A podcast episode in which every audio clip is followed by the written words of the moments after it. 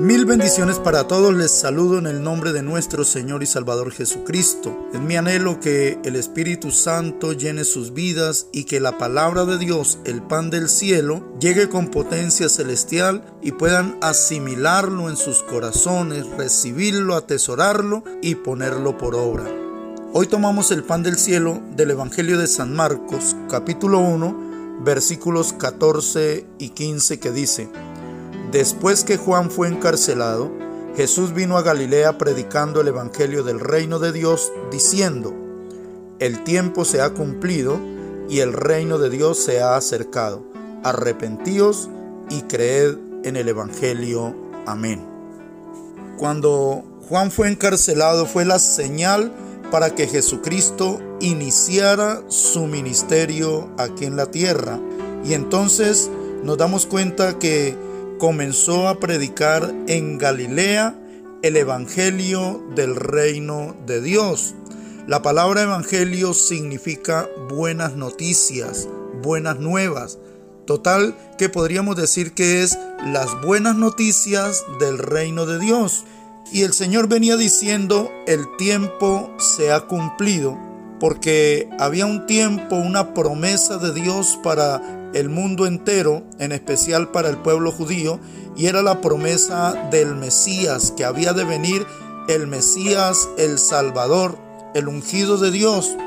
Por eso el Señor comienza a hablar de esas buenas noticias diciendo, el tiempo se ha cumplido, ya no hay que esperar más. El reino de Dios se ha acercado. Qué hermoso es esto. Cuando llevamos a Jesucristo, sea a un hogar, a una persona que le hablamos de Cristo, el reino de Dios se está acercando a aquella persona, a aquel hogar, a aquella familia. Por lo cual, cuando Jesucristo vino al mundo, el reino de Dios se acercó al mundo entero. Pero hay un imperativo de parte del Señor cuando dice arrepentíos, lo cual habla de apartarse del pecado, dejar a un lado el pecado, arrepentirse y no volver al pecado. Y luego dice el Señor, y creed en el Evangelio. O sea, arrepiéntanse y crean en las buenas nuevas, en las buenas noticias que vienen de parte de Dios. Esas buenas noticias nosotros las hemos recibido.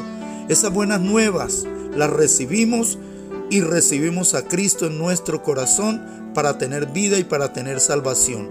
Igualmente nosotros somos llamados a que llevemos el Evangelio, esas buenas noticias, y cuando transmitimos esas buenas noticias, el reino de Dios se está acercando a aquellas personas quienes están escuchando, quienes están recibiendo esas buenas noticias.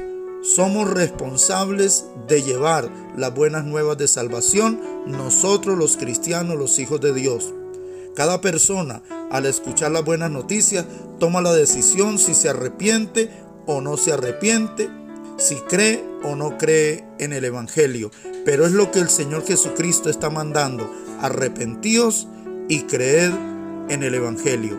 Mis amados, que el Señor nos continúe bendiciendo rica, grande y poderosamente. Amén.